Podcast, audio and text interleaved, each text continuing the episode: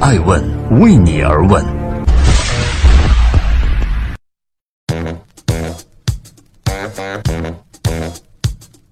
Hello，各位好，二零一八年的十一月十四号，星期三，爱问人物创新创富，欢迎大家的守候。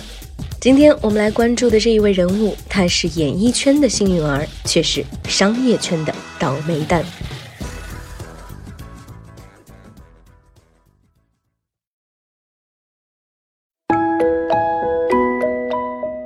一九九三年，中国摇滚圈风起云涌，而那一年正在读大三的李亚鹏向父亲借了八百块钱，每天带着五个肉夹馍和八个中学生，拿着《乌鲁木齐晚报》四处找赞助商，敲了八十多家公司的门，最终获得了九万七千元的赞助款，顺利的将唐朝和眼镜蛇等乐队请到了乌鲁木齐。这是新疆的第一场演唱会，门票卖到了将近十四万七千元，而李亚鹏也赚到了他人生中的第一桶金，将近四万元。李亚鹏至今认为这是他人生中做的最了不起的一件事儿。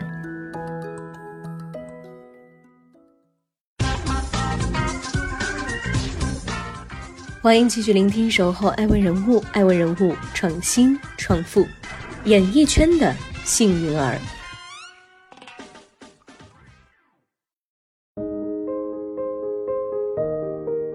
回想起李亚鹏考中戏的经历，仍然可以说是中戏招考史上的一个传奇。李亚鹏的老家在河南省的叶县，父母都在少年时离开了老家，奔走于新疆省，后来相知相遇，结为夫妇。父亲是一位机电工程师，负责一个实验室，而他的母亲则是一位护士长，后来进修成为了儿科大夫。李亚鹏和哥哥初中一毕业就被父亲送回到了河南老家读书。但是高考在即，由于户籍原因，李亚鹏又不得不回到了新疆，在乌鲁木齐的八一中学就读高三。这一年，李亚鹏遇到了自己的初恋，也就是隔壁文科班的刘岩。一九九零年，中戏在乌鲁木齐招生，喜欢文艺的刘岩便报了名，并且她希望男友李亚鹏可以陪她到北京一起考试。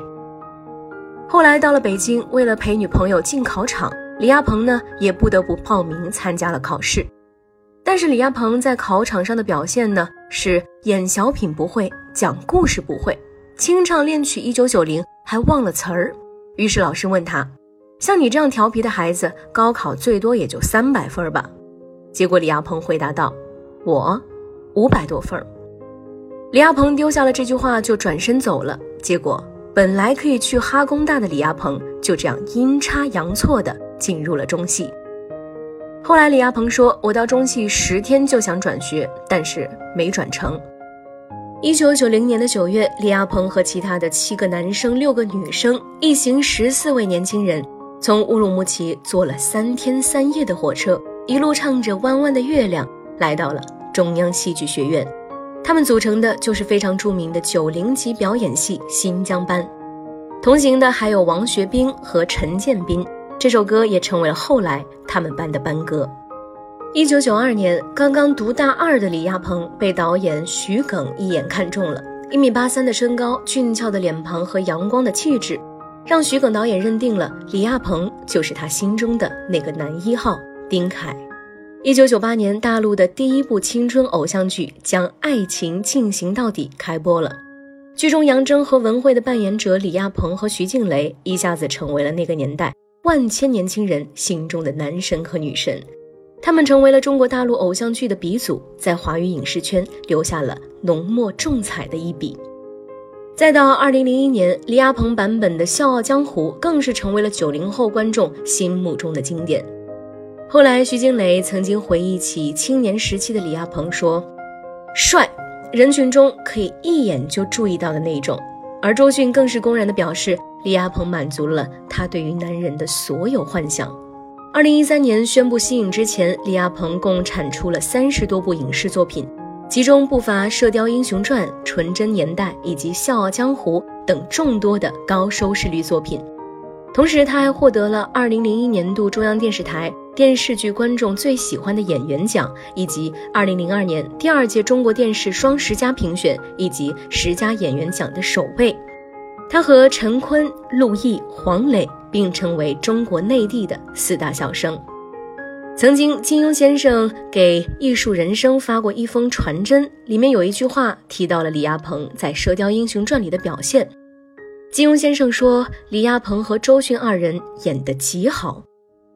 后来，中国著名导演、中戏前院长徐晓中也曾经评价李亚鹏说，角色中活生生的情感要靠演员自己身上长出来的东西去滋养。李亚鹏就是这样的一个好演员。李亚鹏的演艺之路可以说是走得顺风顺水，所有人都认定他天生就是吃这碗饭的料。但是对于李亚鹏自己呢，他似乎从来都没有打算将演员的事业进行到底。李亚鹏说：“我是骗不了自己的，因为我身边有很多优秀的演员，包括了我的大学同学，我们一起长大。我知道他们对于艺术的那种投入和献身精神，是我所不具备的。”当然，上天安排让我进入了这个行业，也给了我很多好的机遇。但是，我就是骗不了自己，是当一个演员，还是成为商人？天秤座的李亚鹏永远在纠结。两千年，他拍完了《笑傲江湖》之后，李亚鹏就跟经纪人说要寻找新的人生方向。他很明确地跟当时的经纪人谈，说自己不演了，不想做演员了。但是经纪人却劝说他。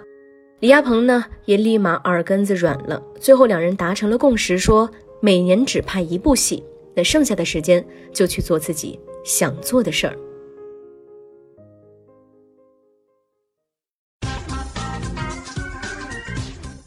欢迎继续聆听《守候爱问人物》，爱问人物创新创富，商业圈的倒霉蛋。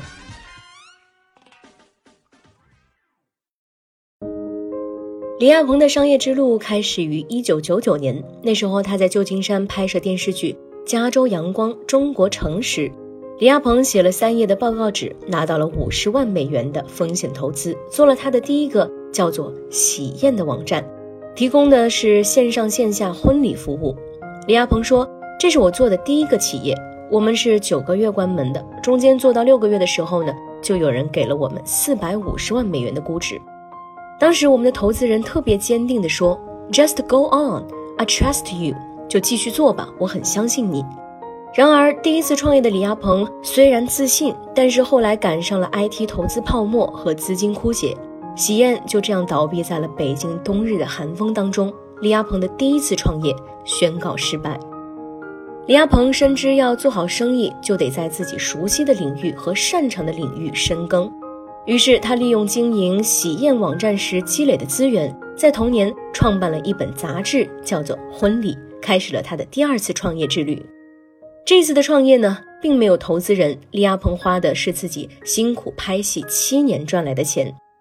杂志在初刊时期之后，被世界五百强企业，也是欧洲顶级的传播公司贝塔斯曼集团相中，对方表明了收购意愿。而这一次的李亚鹏学聪明了，见好就收。但是后来却还是因为刊号的问题，收购被迫终止。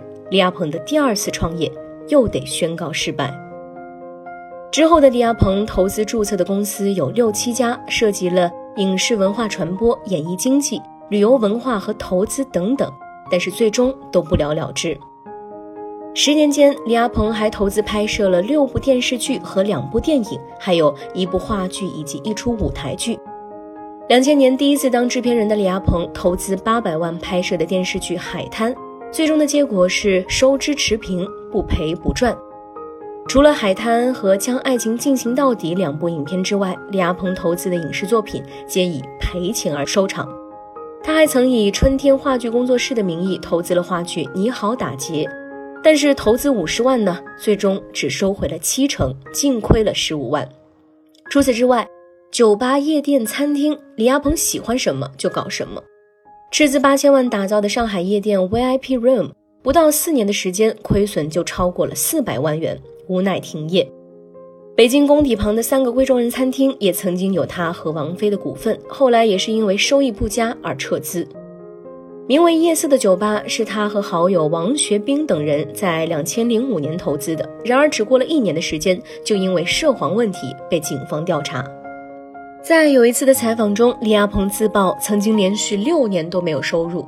也许从世俗的眼光看来，李亚鹏算不上一个成功的商人，但是从李亚鹏的角度，也许赚钱并不叫成功，不赚钱呢，也不能说是失败。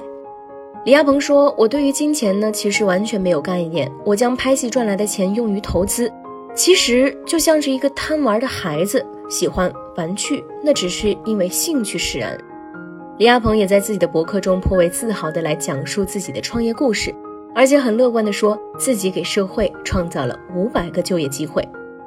他说：“我也算是实现了在儿时所受的教导，长大了要做一个对社会有用的人。”经历了十几年的商海沉浮，做了自己想做的事儿，李亚鹏开始讲述自己的人生感悟。二零一三年，李亚鹏亮相了包括央视《开讲了》以及杨澜的《正青春》几档节目。他以青年导师的身份向青年人大谈人生观。他说：“青年人要明确自己的方向和目标，不要去管旁人的指指点点，要坚定地行走在自己的道路上。”他还认为，社会给年轻人立的标准太过于狭窄，要更多的去参考别人的人生，来重新找到立的标准。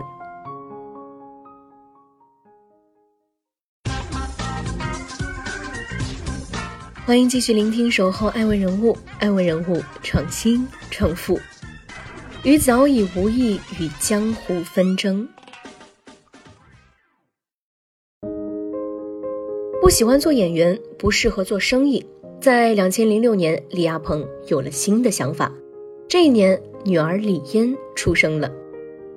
由于李嫣的先天唇腭裂，李亚鹏萌生了成立天使基金的想法。二零零六年，他和王菲共同发起了嫣然天使基金会，来救助更多贫困家庭的唇腭裂儿童，并在二零一二年成立了嫣然天使儿童医院，发起嫣然天使儿童医院慈善拍卖，所得的收入呢，全部用于唇腭裂儿童的治疗。李亚鹏还亲赴新疆、西藏等地区，去寻找唇腭裂的患者，为他们做修复手术。随着李嫣慢慢长大，在教育女儿的同时，李亚鹏注意到了书院文化，并且萌生了成立书院中国文化发展基金会的想法。二零一一年，他成立了中书控股集团，“中书”二字便是对中国书院的简称。一边以书院为载体来推广传统文化，另一边去寻找文化艺术与经济的结合点。迄今为止，书院中国文化发展基金会的公益书院已经开了将近十家，包括了惠良书院、然野书院、杜伊书院等等。公益书院的宗旨呢，是让传统文化从经典古籍中走到人们的身边，回到生活之中，让人们可以在生活中切实的感受到传统文化给自我带来的充实、和谐与提升。李亚鹏亲自参与了公益书院的宣传交流与推广活动，也让更多的人了解到了传统文化。同时，中书控股还与多家的博物馆合作，用推广文创产品的方式来推广文化，完美的将文化推广和经济进行了结合。比如说，故宫文创的天猫旗舰店就是中书控股在运营，他们仅仅用了不到两年的时间，就把故宫文创做成了如今的网红产品。大英博物馆的运营现在也出现了中枢的身影。今年七月，由中枢控股负责运营的大英博物馆天猫旗舰官方店正式开通了，一天之内涨粉三万，首批上架的几十款产品，包括了手袋、家居日用、文具和玩具等，迅速售罄。李亚鹏还胸有成竹地说，接下来的合作方呢，还有卢浮宫和 MoMA 现代艺术博物馆。有做生意的朋友劝他啊，先把一个痛点给打透，把中枢做成一个上市公司，然后再来谈文化和理想。但是李亚鹏却笑着说：“不急，真的不急，不骄不躁，坚定信念，是李亚鹏经商多年总结出来的经验。也正因为如此，面对突如其来的麻烦，李亚鹏才能够从容的面对。”十月三十号。新加坡联合早报中文版发布消息称，李亚鹏在新加坡投资的房地产失败，欠下了四千万人民币。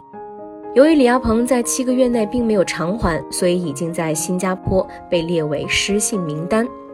李亚鹏欠下四千万的消息不胫而走。消息发布后的四个小时，李亚鹏的经纪人发声了，四个字：子虚乌有。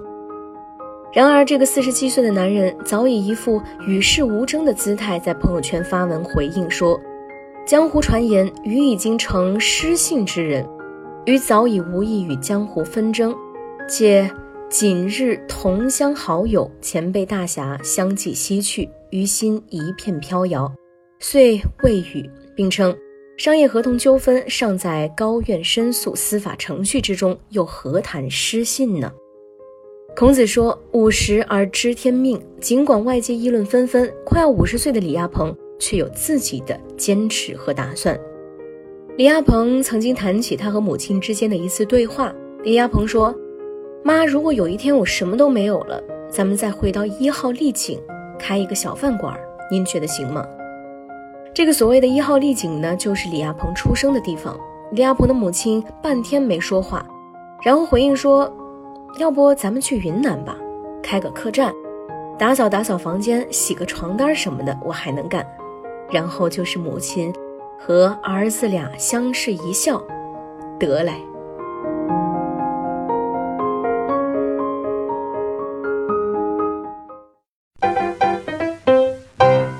爱问是我们看商业世界最真实的眼睛，记录时代人物，传播创新精神。探索创富法则。